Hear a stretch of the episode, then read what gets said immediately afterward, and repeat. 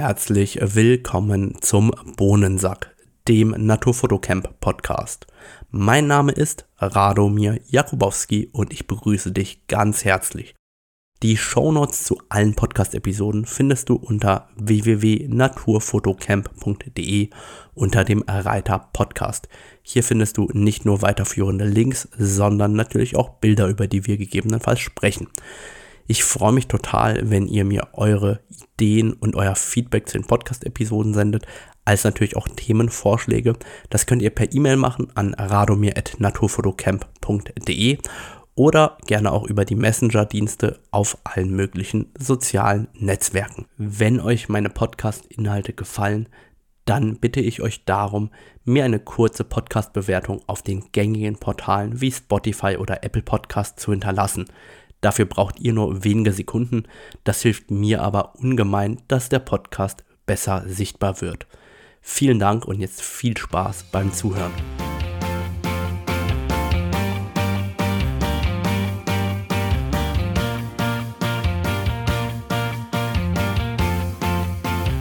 Heute gibt es eine neue Episode Down Under zusammen mit Jan Wegener, der wie immer in Australien sitzt. Hi Jan, schön, dass du heute wieder dabei bist. Hi Rado und alle Zuhörer, es ist schön mal wieder hier zu sein.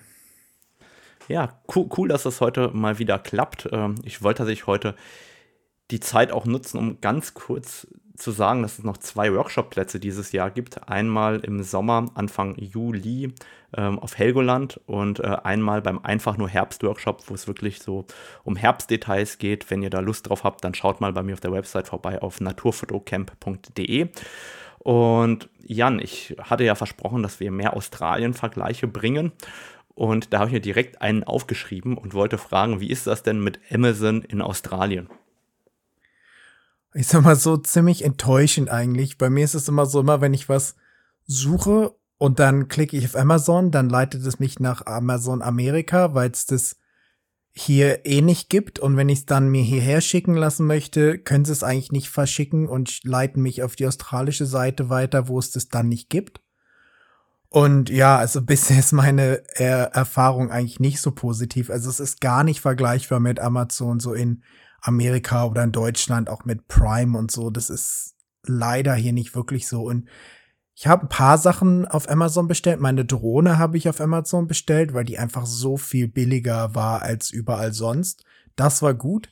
Und dann dachte ich mir, ach ja, geht ja doch mit Amazon. Habe ich mir ein paar Festplatten bestellt. Die kamen dann in einem, na, ich sag mal, einfachen, ungefütterten Briefumschlag ohne Verpackung. Und da dachte ich mir schon, naja, das klingt ja nicht so gut. Nehmen die dann raus, da klappert schon alles drin. Also es waren, ähm, wie sagt man so, dreh, sich drehende Festplatten noch. Und bau die ein, gehen natürlich gar nicht. Und dann, ja, sagte, rufe ich Amazon an, sagen sie, ja, sollen sie dir nochmal neue schicken? Sag ich, ja, werden die diesmal anders verpackt? Meint er, nee, nee. Und dann sage ich, ja, naja, dann hätte ich gerne einen Refund. Den haben sie mir zumindest auch ganz schnell gegeben. Also in dem Fall war das Endergebnis dann positiv, aber die insgesamt die Erfahrung ist schon eher ziemlich negativ, weil du eigentlich fast gar nichts hier kriegst. Okay, das heißt, dass die Amazon-Verfechter, die so gerne Amazon Prime nutzen, bloß nicht nach Australien auswandern sollen, ist eigentlich äh, die Quintessenz sie würden zumindest enttäuscht sein. Ich weiß nicht, ob ich nur die Sachen, die ich kaufen will, hier nie finde, aber ist es wirklich immer so, immer wenn ich was Cooles finde, ist es auf der amerikanischen Seite, wo, wo dann steht, das dürfen sie mir hier nicht nach Australien schicken, ich soll auf die australische Seite gehen und auf der australischen Seite gibt's dann nichts. Okay, das ist wirklich ziemlich nervig. Also das, äh, ja, finde ich jetzt nicht so optimal. nicht wirklich. Ja, aber bei dir hat sich ja auch noch was anderes äh, Großes verändert. Ähm, ich hoffe, wir können heute darüber sprechen. Du hast ja äh, in Australien ein Haus gekauft und du hast mir auch Bilder vorab geschickt. Ich finde es äh, echt cool, dass du jetzt äh, einen Infinity Pool auf dem Dach hast. Aber den Hubschrauber-Landeplatz, den fand ich jetzt ein bisschen übertrieben. Erzähl mal, was, was gibt's denn da Neues bei dir? Naja, es ist halt so, wenn man drei Tennisplätze schon hat, muss man halt noch irgendwas anderes auch noch bauen. Aber nee, mal im Ernst, es war, ja, es hat jetzt einige Zeit gedauert, bis wir mal was gefunden haben, sag ich mal, in unserem Preisbereich oder wo wir halt, was wir halt ausgeben wollten, weil so insgesamt Hauspreise in Australien sind schon ziemlich krass, sag ich mal. In vielen Gegenden findet man schon unter einer Million Dollar eigentlich gar nichts sozusagen, selbst ein richtig runtergekommenes Haus. Wie Von viel sind eine Million Dollar in Deutschland? Ungefähr? Mal, ich denke mal 600.000, 700.000 Euro. Mindestens ungefähr. Wechselkurs ist so 1,50 im Moment, ja, ungefähr. Ja. 600, 700, ich kann mal ganz nachgucken. Jetzt sehen wir wieder unsere Und tollen Mathekenntnisse hier.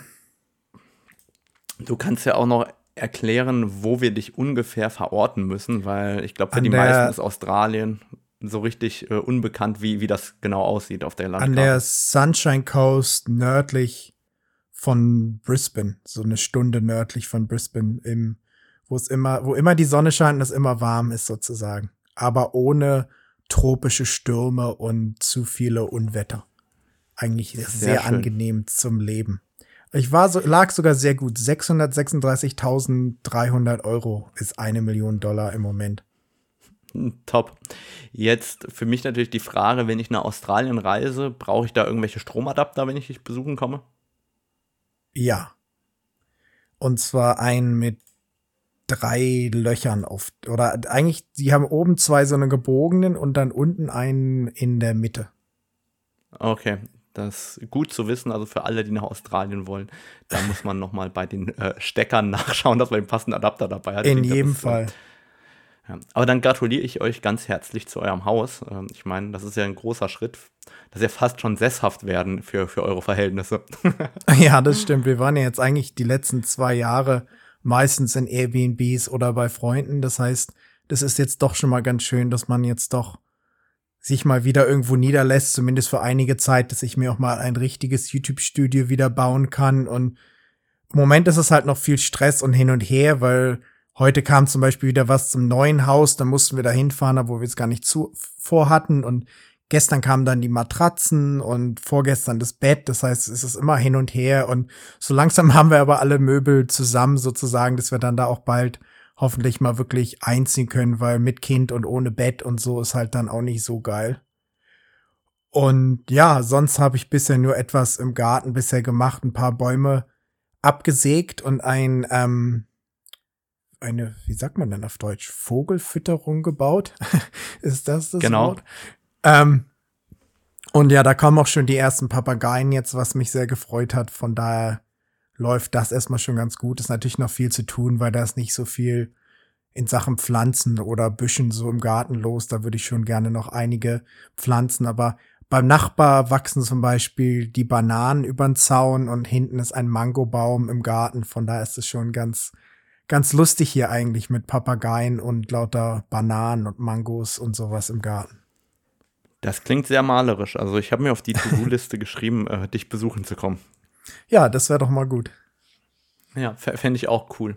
Ich bin ja auch gerade sozusagen in der Reisevorbereitung und ähm, habe mich heute so gefragt, also ich fliege morgen weg. Wenn ihr das hört, dann bin ich schon nicht mehr da. Und ich bin so durchs Haus gelaufen und habe mir nur gedacht, wo sind denn diese blöden normalen USB-Ladekabel fürs iPhone? Weil ich habe irgendwie nur noch USB-C und äh, habe halt so einen Stromadapter für den Mietwagen mitgenommen, wo ich dann so ein normales USB-A-Kabel reinstecken kann und früher hatte ich irgendwie zehn von diesen Original-Apple-Kabeln, die halt nur fürs iPhone da sind. Und seitdem es jetzt die USB-Charger gibt, also die USB-C-Charger, habe ich die alten irgendwie, ich, ich finde die nicht mehr. Ich habe wirklich in allen Koffern gesucht, in jedem Koffer dann nochmal ein normales Kabel gefunden für den Mietwagen. Aber es war echt so, dieser Gedanke, wo ist denn überhaupt dieses blöde, La oder wie sind die ganzen Ladekabel überhaupt hin? Also das frage ich mich generell ganz oft, wo die Kabel verschwinden, obwohl ich da eigentlich eine Ordnung habe mit zwei Kabelboxen. Da ich habe auch einige Kabelboxen, mir geht's aber auch immer so mit den Kabeln, zumal die auch ständig immer abbrechen sozusagen, zumindest diese Original Apple Kabel. Bei mir zumindest immer an un, unterhalb von dem Stecker, der ins Telefon reingeht. Und wo wir schon über die Kabel reden, ich habe mich ja auch gewundert, eigentlich warum? Zum Beispiel die MacBooks haben ja auch einfach USB-C Ladekabel und so.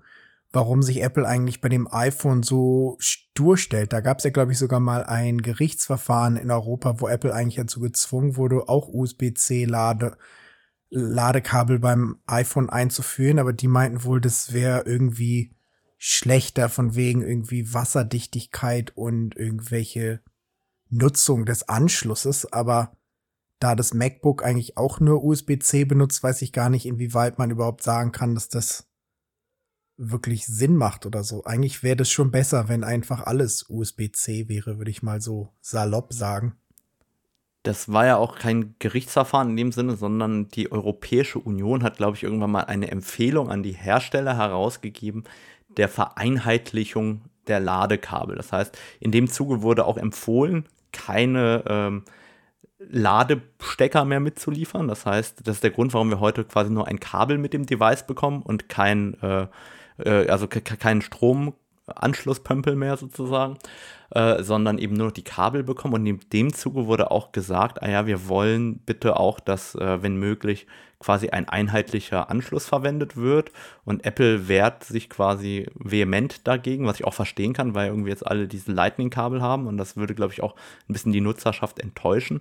Aber äh, ich vermute, dass mit dem nächsten iPhone ähm, das tatsächlich kommen muss, zumindest in Europa. Da bin ich mal gespannt, ähm, ob Apple es schafft, bis dahin das induktive Laden so weit zu bringen, dass sie sagen, Edge, wir verzichten komplett auf alle Anschlüsse, was für mich relativ doof wäre, weil ich telefoniere gerade auch mit dir über ein klassisches äh, Kabel-Headset, das da drin steckt. Aber ähm, das werden wir dann sehen. Übrigens, das wäre tatsächlich für mich auch wieder blöd, weil ich habe jetzt auch Lightning-Kopfhörer quasi reingesteckt, dann bräuchte ich welche auf USB-C oder einen Adapter. Das wird wieder eine tolle Umstellung, wo man jede Menge Geld für sinnlose Kabel ausgeben kann. Ja, wie man sieht, ist es schwierig, eine gute Lösung zu finden. Ja, nutzt du eigentlich äh, AirTags? Nee. Okay. Ich habe mir jetzt äh, im Zuge der nächsten Reise sozusagen vier AirTags bestellt. Also gibt es ja im Viererpack in Deutschland. Und ähm, das heißt, ich habe mir vor allem für beide Fotorucksäcke einen AirTag geholt, weil ich gesagt habe, falls mal nochmal alles geklaut wird, dann habe ich vielleicht eine Chance, das äh, wiederzufinden. Ähm, das Einzige, was mir dann fehlt, ist noch der Baseballschläger, den ich mitnehmen darf, damit ich dann auch hinfahren kann und meinen Fotorucksack zurückholen kann. Weil ich, ich habe mir wirklich die Frage gestellt, jetzt weiß ich, wo mein geklauter Fotorucksack eventuell ist. Ja, was mache ich denn dann damit? Also das ist ja toll, dass ich das dann vielleicht weiß, aber wie, wie geht es dann weiter für mich? Manche Leute würden dann vielleicht die Polizei anrufen. Ja, ich, ich frage mich, ob die überhaupt schnell genug im Süden äh, der Länder reagieren würden oder ob die quasi nicht so viel Zeit verstreichen lassen, dass das gar nichts bringt, dieses Signal zu haben. Zumindest wäre das sozusagen meine Vermutung und äh, so ein bisschen die Angst, was, was bringt mir ein AirTag, wenn quasi genau das dann ähm, hinterher eintrifft. Ja, deshalb bist du dann im Notfall halt versichert. genau, das, äh, ich, ich, hoffe, dass ich das nie brauche, wobei ich habe es ja tatsächlich letztes Jahr gebraucht. Hat ich das im Podcast erzählt oder hat ich das überhaupt erzählt? Weiß ich nicht. Was Doch, denn? ich, ich, ich glaube, ich habe es erzählt. Mir, mir wird das 135er bei einem Fotoshooting geklaut. Also 135. Ach ja, da hatten wir drüber gesprochen, ja. Genau. Ja, ich war jetzt auch gerade äh, in London ähm, zu einem Videodreh. Ich weiß nicht, ob du die äh, Insta-Stories verfolgt hattest. Ähm, da hatte ich auch ein sehr abenteuerliches Erlebnis. Ja, ich hatte so ein paar Stories gesehen, sah aus, als wenn es recht, sag ich mal, grau und feucht war. Aber ein recht da. großes Kamerateam da um dich herum stand. Ja, also es ist tatsächlich so gewesen, es war das größte Set, das ich bis dahin hatte mit einem ähm, normalen Videodreh. Es war ein äh, Videodreh für Canon. Ähm, ich nehme an, ich darf noch gar nicht sagen, was das sein wird, aber das kommt dann demnächst, ist aber tatsächlich in englischer Sprache, nicht in deutscher Sprache. Aber das war tatsächlich das größte Filmset, das ich bis dato hatte. Das waren jetzt sozusagen Kamerateam von zehn Mann vor Ort, um das Ganze abzufilmen. Äh, plus einen professionellen Moderator und tatsächlich auch noch zwei Leute von Canon. Also am Ende des Tages waren wir inklusive mir 14 Leute am Set. Das ist schon äh, eine Größenordnung, wo ich sage, das ist äh, ordentlich, das ist sportlich. ja, da, da geht's schon rund. Und lief es denn dann auch besser? Weil ich habe manchmal das Gefühl, wenn so viele Leute da sind, das kann es auch schon wieder schwierig machen, in gewissen Situationen zumindest. Also was ich sehr gut fand, ist, dass jeder seine Rolle gekannt hat. Das ist schon mal gut. Das heißt, äh, Leute, die rumgepfuscht haben im eigentlichen Dreh, das war quasi nur der Director am Set. Das finde ich gut. So soll das auch sein. Ja. Äh, dann gab es halt natürlich den ersten Kameramann. Dann ist halt klar, wenn du Publikum ansprechen willst, guckst du in die erste Kamera. Dann gab es den zweiten Kameramann, beziehungsweise die zweite Kamerafrau in dem Fall, die äh, quasi B-Roll filmt und von der Seite, äh, bei der du halt ja. nie reinguckst. Was ich auch richtig gut fand, war einen professionellen Moderator dabei zu haben. Das war sehr, sehr cool.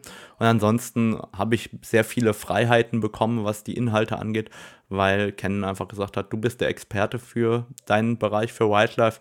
Äh, es ist dein Ding, was du erzählen willst, in dem Fall. Also, äh, wenn, wenn, du das so sagst, was du sagst, dann wird das so stimmen und äh, wir nicken das quasi ab. Also da hat ja, ja, was das angeht, Freiheit.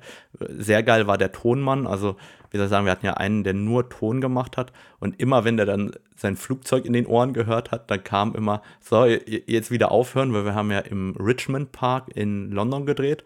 Und da war wirklich, ähm, wie soll ich sagen, ständig Fluglärm oder immer wieder Fluglärm. Und da muss man ja. immer wieder quasi da an der Stelle aufhören wegen dem Fluglärm ab und zu. Und dann äh, hat der quasi immer gerufen, jetzt aufhören. Das war schon eine, eine spannende Erfahrung. Und es war so kalt. Also ich habe gedacht, beim Wetterbericht ja 4, 5 Grad easy, ne? Aber wenn du dich ja. dann überhaupt nicht bewegst an diesem Set, dann und den ganzen Tag draußen bist und ich, du kannst dich ja dann auch nicht komplett einmümmeln, weil das sieht ja auch komisch aus da muss ich sagen, was doch äh, am Ende ein bisschen kalt. Also ich bin ja nicht kälteempfindlich. Die, da waren einige, die, die hatten wirklich, denen war richtig kalt. Bei mir ging es noch, aber ähm, ja, es war schon nicht so warm äh, wie gedacht. Und ähm, eigentlich hatte ich das skurrilste Erlebnis direkt äh, bei der Landung. Ich bin gelandet und da sollte mich ja ein Fahrer, den die gebucht haben, abholen vom Airport. Ne?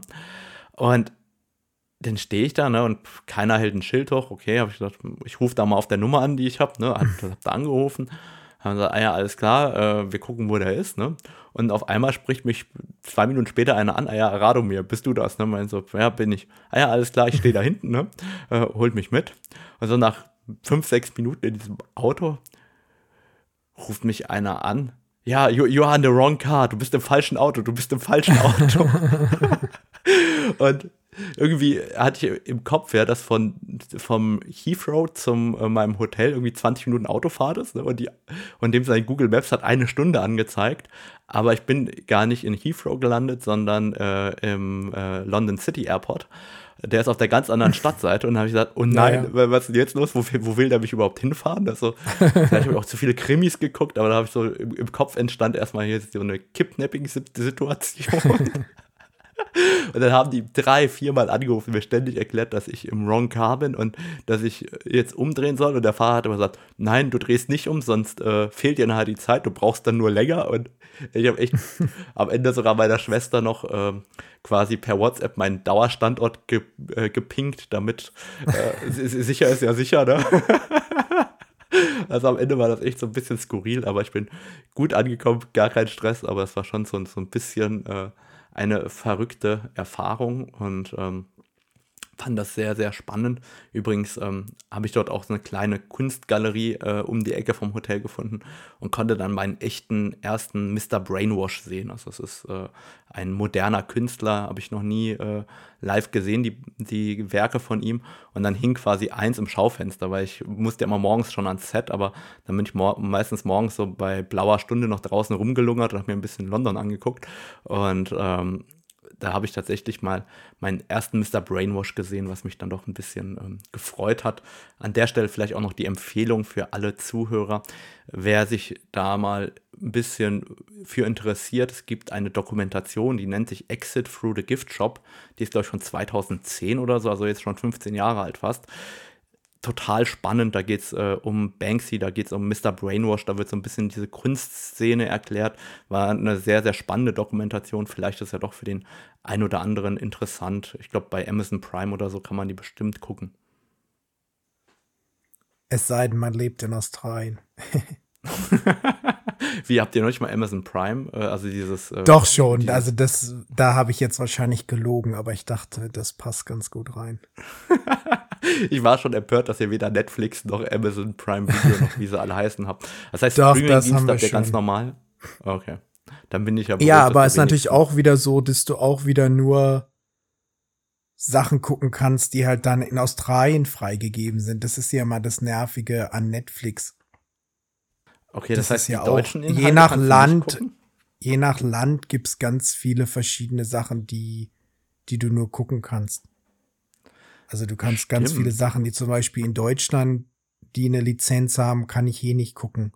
Und in Amerika kannst du wieder ganz andere Sachen gucken. Das ist auch immer etwas nervig, sage ich mal. Vor allem ist es auch immer so, du, es gibt ja Mittel und Wege, ich sag mal, alles im Internet relativ einfach zu gucken. Da frage ich mich immer schon, warum dann die offiziellen Dienste, für die man auch noch bezahlen muss, alles immer so schwierig machen. Vermutlich müssen die das machen, damit die Künstler und so weiter zufrieden sind, wäre jetzt meine Vermutung. Aber jetzt, wo du sagst, ich weiß nicht mehr, wo ich war. Ich weiß nur, dass ich mir irgendwas aufs iP auf dem iPad geladen hatte an Serie. Und dann war ich in dem Land angekommen und hat mich da kurz ins WLAN eingeloggt. Und dann konnte ich tatsächlich die Serie, die ich runtergeladen hatte, auf meinem iPad nicht mehr gucken, weil ich in, in einem anderen Land war. Jetzt, wo du es sagst, erinnere ich mich daran. Ja. Das ist echt ja. äh, super nervig. Ich habe ja noch mir überlegt, das Thema Canon Professional Service. Ich weiß nicht, ob du es mitbekommen hast, aber in Europa wird der Canon Professional Service kostenpflichtig. Und ich glaube, da ist ein großes, äh, wie soll ich sagen, ein großer Aufschrei durch die Foren-Community gegangen. Ähm, zumindest war so meine Empfindung, ähm, die sich sehr darüber aufregen, dass der Canon Professional Service jetzt kostenpflichtig wird. Und ich muss auch ehrlich sagen, ich gehöre auch zu denen, die das nicht so gut finden. Also ich, ich finde es eigentlich ziemlich äh, beschissen, dass ähm, der Canon Professional Service jetzt Geld kostet, weil im Endeffekt, also für den Endnutzer sind das 100, 200 oder 350 Euro, je nachdem, ob das quasi Silber, Gold oder Platin-Status ist.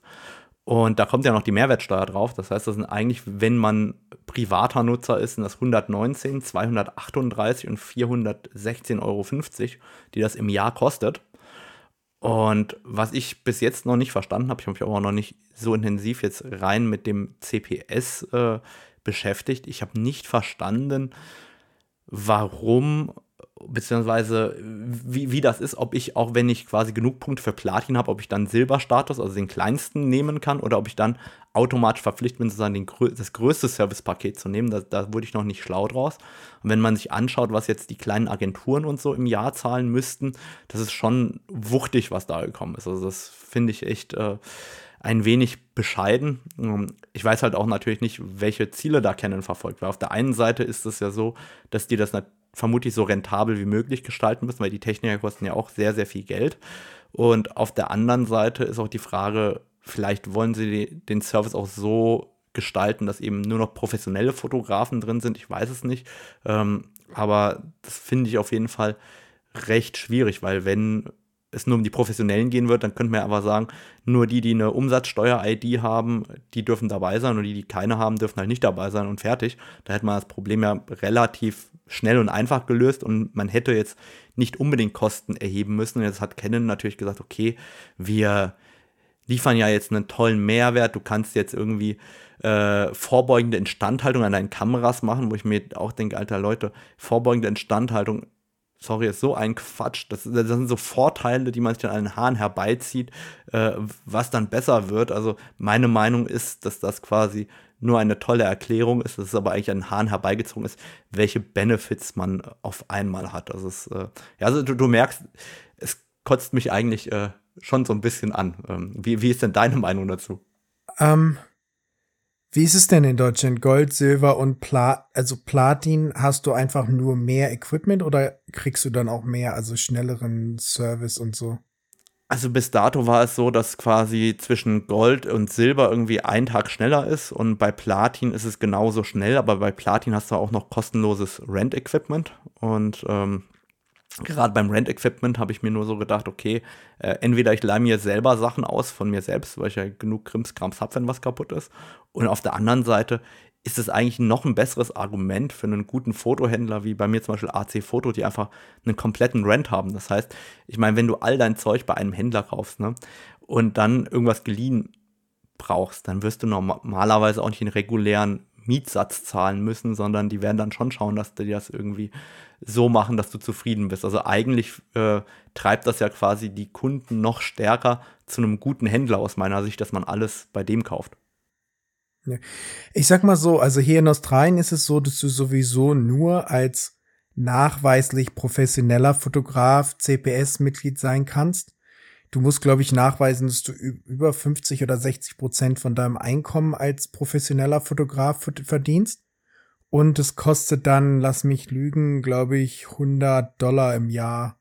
Also so 70 Euro für mich als, ich glaube, Gold, Gold-Member. Das heißt, in dem Verhältnis ist es schon billiger, aber es ist natürlich sehr schwer, überhaupt reinzukommen, sage ich mal, für viele Leute.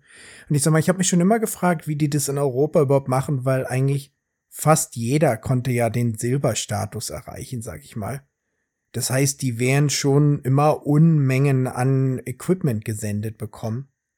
Und vielleicht ist es so deren Weg, das jetzt etwas, sag ich mal, zu filtern, dass halt die Leute, die wirklich das brauchen, das auch schnell kriegen sozusagen, weil sonst, wenn immer mehr und mehr Leute dort Mitglied werden, kann es ja auch sein, entweder müssen die dann das Service-Team ständig erweitern oder es wird halt schwer, diesen Service so beizubehalten. Ja, also ich habe auch die Vermutung, wenn ich ganz ehrlich bin, ähm, dass gar nicht so viele Nutzer im Endeffekt ihre Kameras einschicken. Also ich meine, ich nutze das überhaupt nicht. Also ich würde nie zum Sensor reinigende Kamera irgendwo hinschicken oder sowas. Das heißt, ich gehe davon aus, dass ganz viele von denen, die schon immer im CPS sind, seit 15 Jahren, vermutlich noch nie irgendwas eingeschickt haben oder vielleicht einmal. Also ich glaube, dass das Aufkommen gar nicht so groß ist, aber vielleicht können mich da ja auch unsere Zuhörer korrigieren und mir sagen, okay, hey, ich schicke ständig Sachen ein, oder ich, ich habe das jedes Jahr genutzt, würde mich natürlich auch äh, interessieren, wie da das Nutzerverhalten generell war. Aber natürlich ist es auch schön, wenn die Servicequalität sich verbessert. Aber wie soll ich sagen, die, die 100 Euro im Jahr finde ich vollkommen okay. Aber jetzt in meinem ja. Fall 416 Euro und 50 Das ist schon hart. Also da stimme ich dir zu. Das ist, das ist schon eine, eine Hausnummer, sage ich mal. Aber ich sag mal jetzt aus Sicht eines, also für uns ist es ja dann sowieso absetzbar von der Steuer. Und wir kriegen die Mehrwertsteuer zurück. Das heißt, von daher ist es nicht mehr ganz so schlimm. Die andere Sache ist natürlich auch, dass es natürlich schon, sage ich mal, wenn man jetzt professioneller Fotograf ist, darauf angewiesen ist, es schon gut ist, wenn Canon einem auch diesen Service garantieren kann, sozusagen. Weil natürlich ist es auch blöd, wenn du Hobbyfotograf bist und deine Kameras kaputt gehen, aber du bist nicht jetzt so zwingend darauf angewiesen wie jetzt jemand, der jetzt jeden Tag die Kamera benutzt, um damit Geld zu verdienen, sozusagen. Von daher, eine gewisse Abstufung zu machen, macht schon Sinn. Ob das jetzt das übers Geld zu machen, ohne eine andere Begrenzung zu machen, wie du sagst, macht vielleicht nicht ganz so viel Sinn. Da stimme ich dir zu. Vor allem, wenn dann die Unterschiede oder die Preise so hoch sind. Vielleicht habe ich das auch falsch gelesen. Vielleicht gibt es da noch eine zusätzliche Beschränkung auf die Professionalität. Das äh, habe ich tatsächlich nicht recherchiert. Ich habe das aber schon wesentlich früher gewusst, dass das kommt, diese Änderung, und habe mir auch mal angeschaut, wie das andere Marken machen, also konkret wie das Nikon und Sony machen. Und äh, bei Nikon ist es schon immer so, dass quasi dieser Professional Service nur dem Professionellen vorbehalten ist und es eben nicht so leicht ist, da reinzukommen. Kostet zwar jetzt nicht extra, aber immerhin äh, quasi, es war sehr, sehr schwer dort reinzukommen. Und bei Sony ist es so, äh, das hat mich sehr gewundert.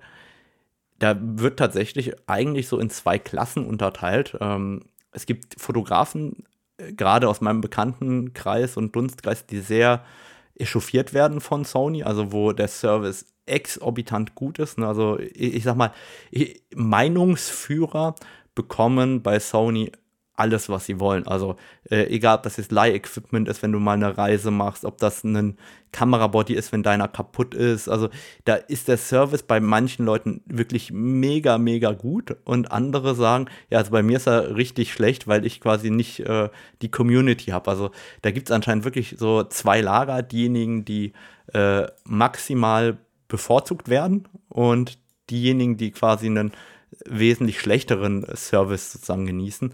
Fand ich insgesamt spannend, dass es da sozusagen eine Kluft in der Behandlung der äh, Sony-Nutzer gibt. Also das äh, hat Sony überhaupt einen Professional Service?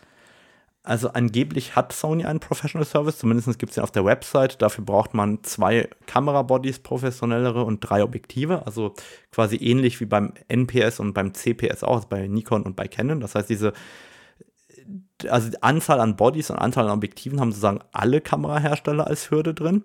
Dann gibt es die, die die Hürde haben quasi der Professionalität und dann gibt es jetzt quasi auch noch eine monetäre Hürde. Ich bin gespannt, ob das jetzt quasi auch dann äh, das Modell Schule macht, dass jetzt ähm, alle äh, sozusagen dafür bezahlen müssen in Zukunft. Also auch bei den anderen Herstellern. Das werden wir dann in den kommenden Monaten äh, sehen.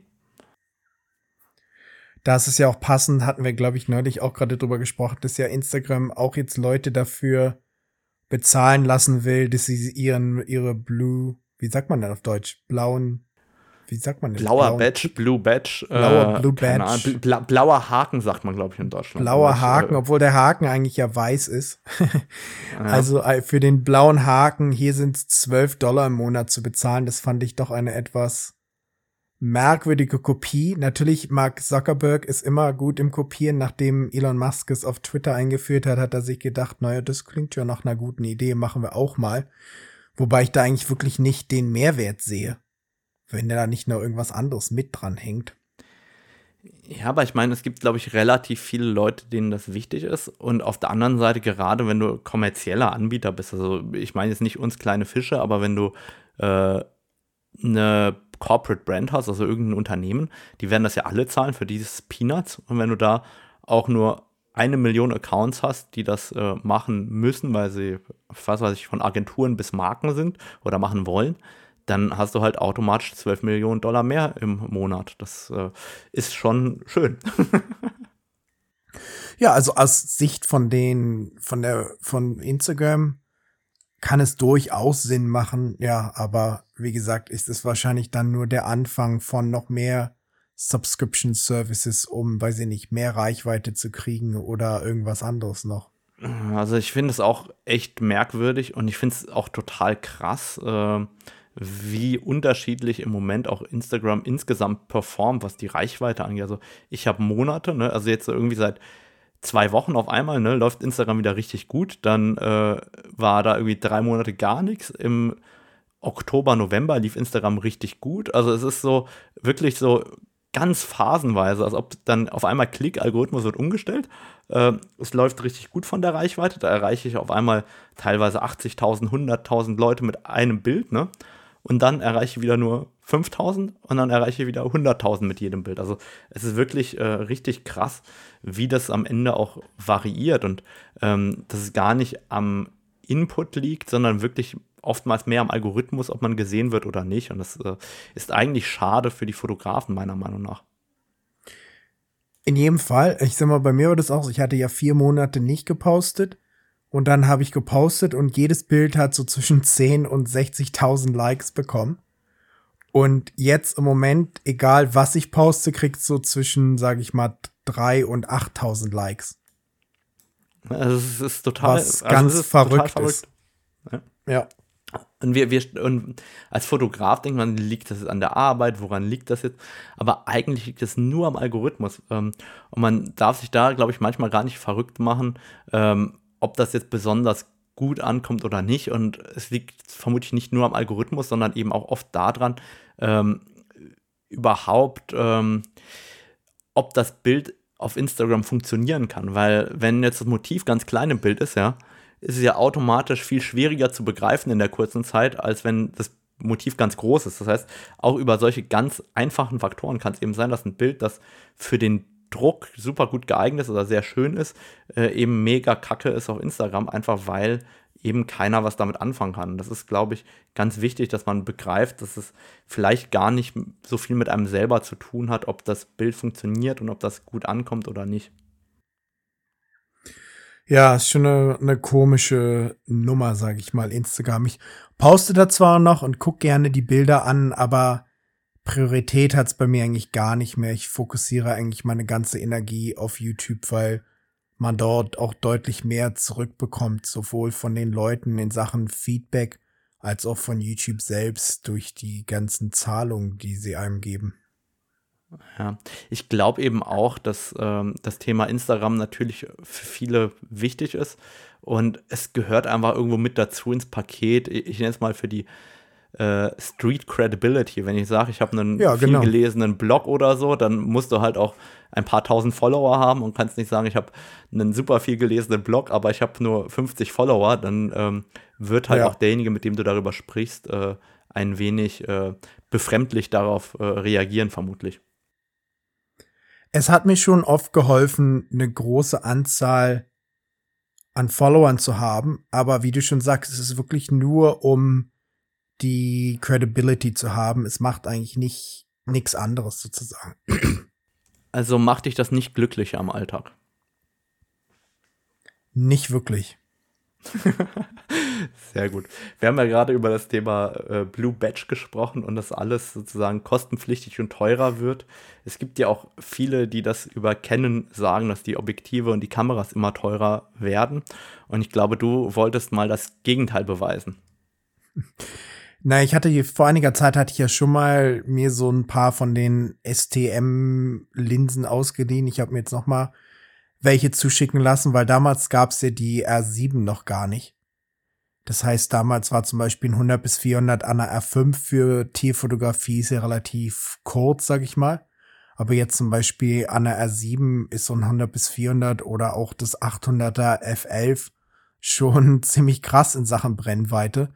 Und da hatte ich mir vorgenommen, eigentlich noch mal ein paar Sachen, ein paar Videos zu machen, zu, um zu sehen, was man jetzt mit einer relativ günstigen Combo machen kann. Ich weiß gar nicht, was es in Deutschland kostet, aber wahrscheinlich zahlst du da ja unter. Was kostet eine R7 in Deutschland? Also ich glaube, die R7 kostet 1499 Euro Listenpreis und das Okay, ganz- 800er kostet, wenn ich mich nicht ganz irre, knapp über 1000. Ähm, Ja. Ich glaube 1129, aber jetzt erwischt du mich echt auf den kalten Fuß. Das ist so. Okay, Äh, also es ist etwas deutlich teurer als hier, aber also hier ungefähr kriegst du es auch zwischen 2000 und 2500 Dollar, also unter 2000 Euro kriegst du hier schon eine R7 und ein 100 bis 400 oder ein 800er. Und dann dachte ich mir, das ist ja eigentlich schon noch mal eine ganz coole Nummer, um mal Leuten auch zu zeigen, dass es auch hoffentlich billiger geht. Wie gut ich es finden werde, werde ich dann noch rausfinden, aber so insgesamt denke ich, ist es schon ganz interessant, dass es halt doch auch relativ preisgünstige Optionen für den ambitionierten Amateur gibt. Ja, ich habe gerade die AC Foto Website aufgerufen. Also das Canon RF 800 mm kostet 1149 Euro und 80 Euro Cashback. Education Cashback ist möglich. Und das 600er kostet 919, aber die wurden im Preis angehoben. Die waren mal günstiger am Anfang. Und das 100 400, wenn ich es richtig im Kopf habe, kostet 729 Euro. Ich schaue mal gerade selber nach. Ähm, Oh, ich habe auch gelogen. Ich sehe auch 749. gerade, ich sehe auch gerade, dass das Objektiv hier teurer geworden ist in Australien. Das war immer 1200 Dollar und jetzt kostet es bei einigen Shops hier zumindest 1800 Dollar. Okay, also dann ist der Preis quasi bei euch auch erhöht worden. Und ich muss auch dazu sagen, Ja. das 100, 400, äh, ich habe da gerade einen äh, Blog-Eintrag auch hochgeladen, äh, die Tage. Ich glaube, äh, da habe ich auch mal verglichen zwischen dem 100, 500 und dem 100, 400. Wie ist denn generell dein Eindruck von den günstigeren STM-Objektiven? Weil die werden ja in den Foren von den Technik-Freaks gerne gemobbt. Also ich sehe es ja auch auf YouTube, alle, die Leute halten ja sogar total an das 100 bis 500er, was sie nun wirklich eine krass gute Linse ist, weil ich sag mal, in einer gewissen Weise, ohne jetzt jemand zu nahe zu treten wollen, sind Leute schon etwas zu blenden fixiert, möchte ich mal sagen, wenn das ein Wort ist. Weil wenn wir mal ehrlich sind, oft der Unterschied zwischen der Blende 6, 3, 7, 1 und 8 ist wirklich minimal in den meisten Situationen. Das ist nicht mal ein, ein ganzer Sprung an deinem ISO-Wert. Und gerade wenn du das so in der freien Wildbahn benutzt, sozusagen, es sei denn, es ist jetzt wirklich sehr dunkel oder so, merkst du da eigentlich kaum was, würde ich mal sagen. Natürlich sind es jetzt nicht Linsen, wo du in tief dunklen Regenwald gehst und dann da versuchst, irgendwelche krassen Sachen und krasse Action zu fotografieren. Aber wenn du jetzt zum Beispiel so Limikolen am Strand fotografierst oder so, wie du vorhin meintest, du machst so einen Workshop auf Helgoland, da würdest du mit Sicherheit krasse Bilder von den Tölpeln zum Beispiel machen können. Wenn du da eine R700 bis 400er und so ein 800er dabei hast, da hast du schon eine richtig krasse Combo für nicht so viel Geld. Ja, also ich meine, ich habe ja das ganze Line-Up fast an STM-Linsen. Also ich habe ja dieses äh, 24 mm 1.8, 35, 1.8, 50, 1.8, 85, 2.0 und das 100-400. Ähm, und ich muss sagen, das, was da halt rauskommt, finde ich vom Preis-Leistungs-Verhältnis äh, mega gut. Also die machen mir halt richtig Spaß. Also ich habe quasi jetzt für die Reisevorbereitung, ich habe die drei L-Zoom-Objektive dabei, ne? Und ich habe aber trotzdem 24 1.8, 35 1.8, 50 1.8, 85 2.0. Ich habe die alle dabei. Die wiegen ja so gut wie nichts. Äh, denen wird ja mal vorgeworfen, dass die halt korrigiert werden. Ähm, ja, werden sie. Aber die Qualität, die eben dadurch, dass die ähm, korrigiert werden, ist halt derart gut, dass ich die total gerne benutze. Also ich muss sagen, ja. die sind alle richtig, richtig scharf vor allem. Ähm, ja, was ich sagen kann, ist, das Bouquet ist vielleicht nicht immer das Allerschönste. Das liegt daran, dass die ja. Vergütung eine etwas günstigere ist als bei den L-Objektiven. Ich finde, das merkt man. Dadurch hat man ein bisschen mehr chromatische Aberrationen und der Hintergrund wird ein bisschen stärker unruhig, so ein bisschen zerhackter als mit dem L-Objektiv. Ja. Aber ich meine, irgendwo muss ja der Unterschied zwischen dem dreifachen Preis am Ende herkommen. Aber die Nein, sind natürlich. eigentlich in, ich, ich finde die halt durch die Bank weg sehr praxistauglich. Die sind halt eigentlich auf dem Papier blöd und wenn man die dann hat, sind die toll. So, so ist meine Empfindung dabei. Ja, also nicht, so geht's mir auch. Ich würde mal behaupten, die meisten Leute, die schlecht darüber reden, haben die noch nicht wirklich oft benutzt. Ich meine, bei dem 800, das hattest du ja, glaube ich, auch in London benutzt. Da ist es schon so, dass es halt etwas nervig ist, dass halt diese, der Fokusbereich so sehr eingeschränkt ist. Wobei, was aber zum Beispiel auch interessant ist, weshalb ich es auch noch mal an der R7 benutzen möchte, ist halt, dass du durch den Crop-Sensor einen viel größeren Fokusbereich jetzt hast als an einer R5 zum Beispiel, wo das ja wirklich nur so ein kleines Ding in der Mitte ist, wenn bei der R7 hat es doch deutlich mehr oder deckt es deutlich mehr des ähm, Sensorplatz ab. Ja, also ich muss aber auch dazu sagen, dass ähm, jetzt, wie soll ich sagen, ich habe es aber jetzt benutzt in London. Ich war, wenn ich ehrlich bin, mit der R7 verblüfft. Ich habe tagsüber fotografiert, nicht immer so in der Dämmerung, wie ich das bei uns mache. Und ähm, ich fand die Qualität für den Preis und das, was dabei rauskommt, ist echt gut. Und ich habe ja ein Bild gemacht, das können wir beim nächsten Mal in der Bildbesprechung uns anschauen, wenn du willst, mit einer Dole, die auf dem Dammwild sitzt und dem das äh, Fell klaut. Und ey, voll geil, was ich da mit dem, also dass ich quasi dieses Bild machen konnte mit äh, dem 800er an der R7. Das wäre mir vielleicht mit dem 400er und zweifacher Extender gar nicht so viel besser gelungen. Also ich, ich finde, wenn man nah genug an die Motive rankommt, ja, ist das Thema der Offenblende oftmals gar nicht äh, so relevant. Und ich war jetzt auch gerade ähm, bei einem Workshop letztes Wochenende, da haben wir Rotkehlchen fotografiert und die waren, ich konnte die tatsächlich mit dem 135er teilweise fotografieren und habe die auch mit dem 100-400 fotografiert und mit dem 100-500, also mit, mit dem günstigen und mit dem teuren. Und ja, ich sehe einen Unterschied zwischen den beiden, aber die Schärfe bei diesem 100-500 für 729 Euro ist echt verblüffend gut für äh, den Preis, meiner Meinung nach, weil äh, das ist, also ich, ich finde, das, was man geboten bekommt, ist am Ende sehr gut und diese Objektive sind alle sehr, sehr praxisrelevant gebaut einfach. Also auch gerade so dieses 5018 oder 3518. Ich habe die eigentlich immer dabei, wenn ich irgendwo unterwegs bin mit Familie und so und mache da meine Bilder mit und ich denke auch oftmals über das 50 mm 1.2 zum Beispiel von Canon nach und dann denke ich mir so, ja, aber diesen großen Oschi, den werde ich nie dabei haben und die kleinen, leichten STM-Objektive, die habe ich halt äh, immer dabei. Also ich habe oftmals neben dem 600er noch das 50 mm 1.8 in der Jackentasche und das ist so klein, dass ich das manchmal vergesse, dass ich das noch aus, rausnehmen muss. Also jetzt, als ich gepackt habe, habe ich überlegt, wo ist denn das nochmal? Ja, das war in irgendeiner Jackentasche. Welche Jacke hatte ich denn an? Und dann war das wirklich einfach im Pullover quasi in der, in der Weste einfach drin. Und das ist halt etwas, das geht halt mit einem riesigen Objektiv halt überhaupt nicht. Nee, von daher, also ich denke, es sind schon ganz interessante Alternativen und ich bin mal gespannt, wie es mir da ergehen wird in die Tage, wenn ich die mal in die Wildnis raustrage mit mir sozusagen. Da bin ich auch gespannt, was du da abliefern wirst an Bildergebnissen, vor allem an Fazit. Aber ich glaube eben, dass man da echt äh, sehr, sehr viel machen kann. Womit ich halt immer meine Probleme habe, ist die Kameras mit dem Verlängerungsfaktor. Das soll überhaupt kein Bashing sein, aber ich, ähm, ich, ich bin einfach Vollformat so gewohnt von der Qualität, also gerade was die Rauschfreiheit angeht und äh, die Schärfe auf Pixelebene, dass ich mir immer, wenn ich eine Kamera mit Verlängerungsfaktor ähm, an die Hand nehme, so ein bisschen Bauchschmerzen dabei. Also ich, ich, ich merke schon, dass ich da äh, ein bisschen gefühlt Abstriche machen muss und dass ich das am allerwenigsten daran mag, wenn ich ehrlich bin. Ja, ich fand, insgesamt fand ich die R7 die Qualität eigentlich überraschend gut, sage ich mal. Ja, also es ist schon krass, was da mittlerweile rauskommt. Das muss man halt auch ganz klar sagen. Und äh, ich meine, die R7 ist ja auch von der Ausrichtung her eine semi-professionelle Kamera. Und das merkst du halt auch an zum Beispiel zwei Speicherkartenschächten, der Abdichtung und so weiter. Und ähm, da ist natürlich auch die Frage, nimmt man dann eine R7, je nachdem, je nach Motivfeld, oder gleich eine R8? Ich glaube, über die R8 haben wir noch gar nicht gesprochen. Wie findest du denn selber die R8?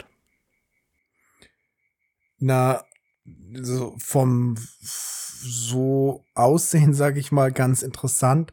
Mir fehlen natürlich einige Dinge wie der Joystick oder auch hinten so ein Rad, was es schon schwieriger machen wird, die zu bedienen. Aber sonst, was die eigentlich kann, sozusagen, ist schon krass für den, den kleinen Preis sozusagen.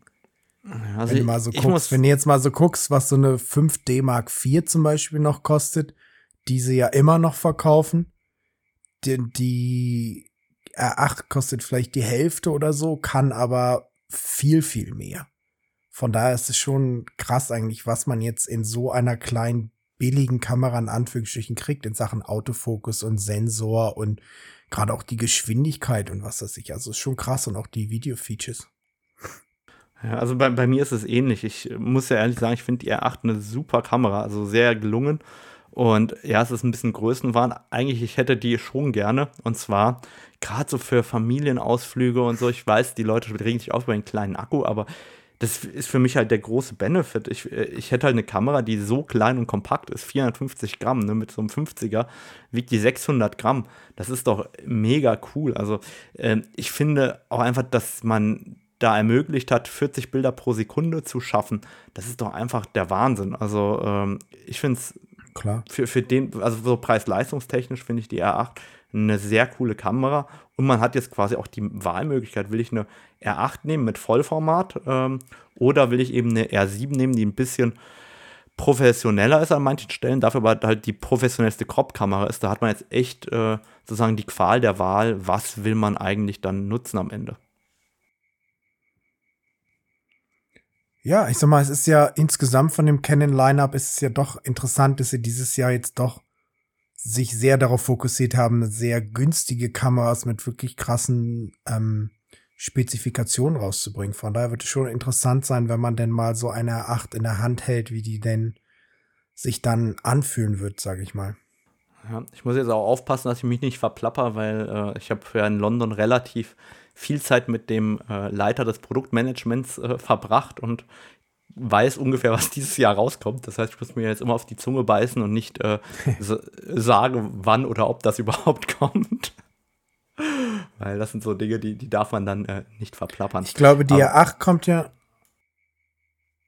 Ich sag mal, die 8 raus, also verfügbar wird sie ja irgendwann im April sein, hatte ich, glaube ich, gelesen, wenn das nicht Genau, die Verfügbarkeit müsste sehr bald gegeben sein. Also das, äh, ich glaube eher, dass der limitierende Faktor sein wird. Ich vermute, dass die sich sehr, sehr gut verkaufen wird, weil äh, ich meine, das ist meiner Meinung nach äh, in so einem Einstiegsbereich eine eierlegende Wollmilchsau. Ich meine, viel mehr braucht man fast überhaupt nicht in den meisten Bereichen der Fotografie.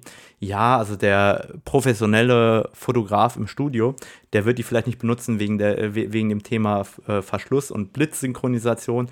Der professionelle Naturfotograf wird vielleicht gerne mehr Frames per Second haben wollen mit dem mechanischen Verschluss. Äh, also die, die professionelleren Anwender werden vielleicht was zu meckern haben, aber so für den durchschnittlichen Nutzer, ne, oder für jemanden wie wir im Alltag, ist das halt eine Kamera, die eigentlich alles mitbringt, was man braucht. Und das ist halt, wie, wie ich finde, schon beachtlich.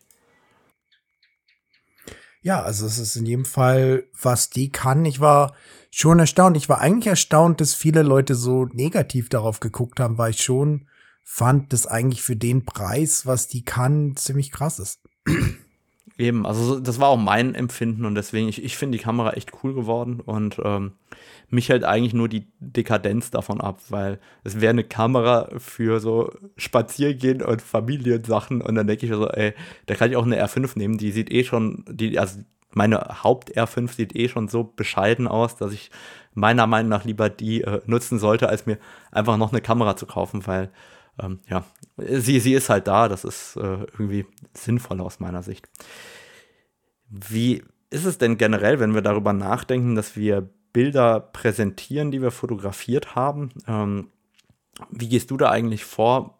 Wie kannst du sicherstellen, dass die anderen, denen du das schickst, egal ob es Familie oder Instagram ist, dass halbwegs das rauskommt, was du auf dem Monitor gesehen hast? Weil ich finde ja immer, die Challenge ist, wir haben einen äh, super tollen ISO-Monitor und wir sehen schwarz, das schwärzer ist als alles andere und Farben, die schöner sind als alles andere und äh, in den Schatten haben wir trotzdem mehr Zeichnungen, obwohl wir mehr schwarz, schwarz haben. Wie stellen wir denn eigentlich sicher, dass die Message und der Bildinhalt, den wir zeigen wollen, ähm, auch dem entspricht, was der Nutzer geboten bekommt am Ende des Tages. Ich sag mal, das Problem ist ja, dass du es eigentlich nicht wirklich beeinflussen kannst, weil wenn Tante Gretchen so ein Samsung-Phone hat, wo alles plus 50 Saturation, also plus 50 Sättigung, Sättigung. Ist, da kannst du nicht wirklich viel machen sozusagen ich sag mal, für mich ist es halt so, du für dich selbst halt das bestmögliche Farbmanagement zu haben, ist eigentlich der beste Weg, um sicherzustellen, dass es halt okay aussieht und halt auch so Dinge zu tun, wie zum Beispiel sicher zu gehen, dass man zum Beispiel immer anklickt, dass ein Farbprofil, wie sagt man auf Deutsch, beigefügt ist, eingebettet ist. Eingebettet ist das korrekt. Ist, also das ist zum Beispiel ein großes Problem, was ich immer sehe, wenn Leute den Haken nicht haben. Weil wenn dort kein Farb, in der Regel, wenn du es abspeicherst, also beim Speichern für JPEG oder wenn du es für Web machst, gehst du eigentlich für Web speichern und da ist dann ein Haken, das sagt, also auf Englisch heißt das Embed Color Profile. Auf Deutsch nehme ich an, das wird so Farbprofil einbetten oder so heißen. Genau, also im, Deutsch, im Deutschen und steht da ganz konkret, wenn man für Web speichern macht, ähm, dass man gerne ein Farbprofil einbetten will und dann kann, äh, und da steht wirklich einfach nur ein Häkchen Farbprofil einbetten und das ist ein ja. Häkchen, das muss gehört immer immer da rein und du kannst theoretisch auch noch ein Häkchen setzen, gerade fürs Internet in sRGB konvertieren, weil wir ja oftmals in, in Adobe RGB arbeiten, dass einfach das das Farbprofil, das anhängt, nicht nur das Adobe ist, sondern das wird dort eher das äh, sRGB-Farbprofil reinhängen fürs Web.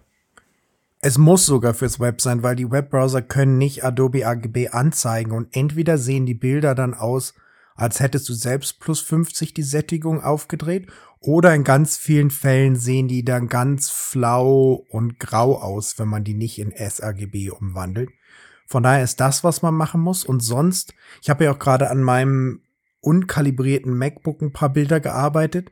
Und da mache ich es halt so, dass ich die wirklich manchmal selber oder mache ich sogar von meinem ISO-Screen aus, schicke ich mir halt oft die fertigen Bilder aufs Handy oder manchmal sogar auf zwei Handys, wenn es ein sehr gutes Bild ist, um mir dann mal anzugucken, wie die denn auf so einem Handy aussehen. Und oft finde ich dann Sachen, wo ich sage, ach, okay, das sieht ein bisschen komisch aus die ich dann auch, sage ich mal so, an meinem großen Bildschirm wieder sehe, die ich aber jetzt am großen Bildschirm gar nicht so gemerkt habe. Das heißt, der beste Weg meiner Meinung nach, um die beste Farbe zu kreieren sozusagen, ist eigentlich, sich das halt auf verschiedenen ähm, Geräten anzugucken und dann so einen Mittelweg zu finden. Das ist jetzt nicht ideal, wenn man jetzt das drucken will zum Beispiel, aber fürs Web habe ich das schon so als die beste Lösung gefunden. Und eigentlich bearbeite ich ein Bild so lange, bis es auch auf meinem iPhone vernünftig aussieht.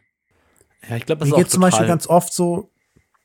Sorry, glaub, mir geht es zum Beispiel wieder die, wieder die gute alte drei Sekunden Verschiebung im WhatsApp. Ähm, ich wollte nur noch schnell sagen, also bei mir geht es so, dass es halt oft die Bilder etwas zu dunkel sind an dem ISO-Screen, weil man halt mehr Details sieht und so und ich muss die dann doch noch mal etwas heller und ähm, ja, etwas heller machen und vielleicht manchmal sogar noch etwas Sättigung dabei fügen, dass die mir dann auch auf dem iPhone gefallen. Ja, und dann haben wir ja auch immer das Thema, was bekommt derjenige angezeigt. Früher hatte ich da einen zweiten Dell-Monitor da stehen und habe quasi auf dem Dell-Monitor angeschaut, was so der Durchschnittsmonitor anzeigt. Und mittlerweile schicke ich es auch oft aufs Handy raus oder aufs iPad und gucke es mir da an. Aber was mir dann auch brutal auffällt bei diesen modernen Handys, dass je nach Lichteinfall verändert sich einfach die Farbe vom Display komplett. Also manchmal startet ja mein iPhone, das 14 Pro habe ich jetzt, und dann sehe ich richtig, wie das von kalt nach warm switcht oder von warm nach kalt. Also wie wirklich so gefühlt der Kelvin-Regler um 500 äh, Punkte sich verschiebt, nur weil irgendwie das Umgebungslicht anders ist. Und da ja. haben wir eigentlich fast gar keinen Einfluss mehr drauf, ähm, was da tatsächlich am Ende ähm, angezeigt wird, gefühlt.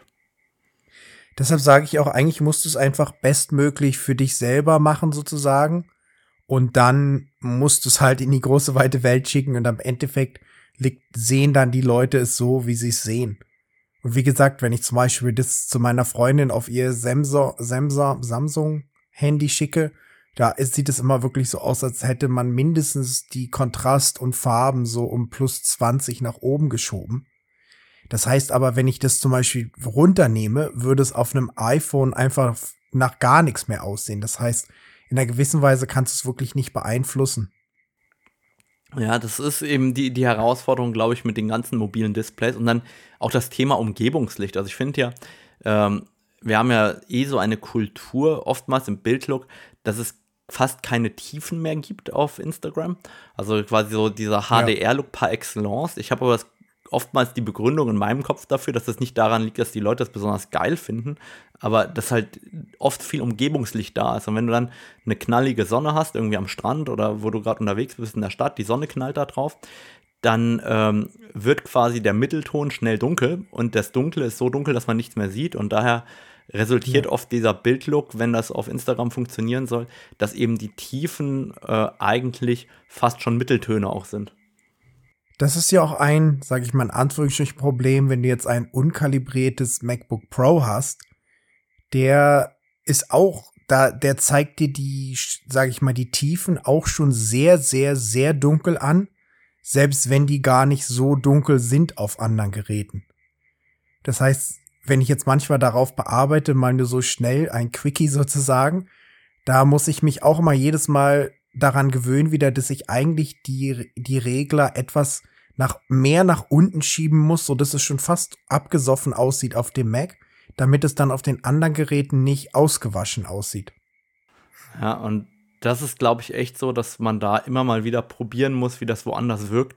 Und wo wir wirklich dabei sind, probiert das aus, schaut euch die Bilder oftmals auch auf anderen Geräten an und ähm, überprüft das nochmal, wie nehmen das vielleicht andere Leute wahr, weil eben da Fremdwahrnehmung und Eigenwahrnehmung nicht nur am Motiv liegt, sondern eben auch einfach am Endgerät, das am Ende auch verwendet wird.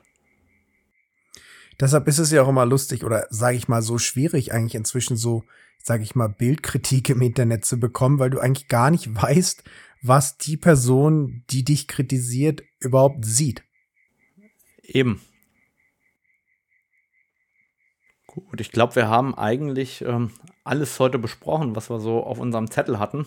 Vielen Dank, dass du heute ja. dabei warst. Und ich schaue mal, dass ich gleich noch äh, hochlade, damit ich aus dem Urlaub was äh, an Content habe für die Zuhörer. Dankeschön. Ja, dann bis zum nächsten Mal und eine gute Reise. Dankeschön. Ciao. Ciao.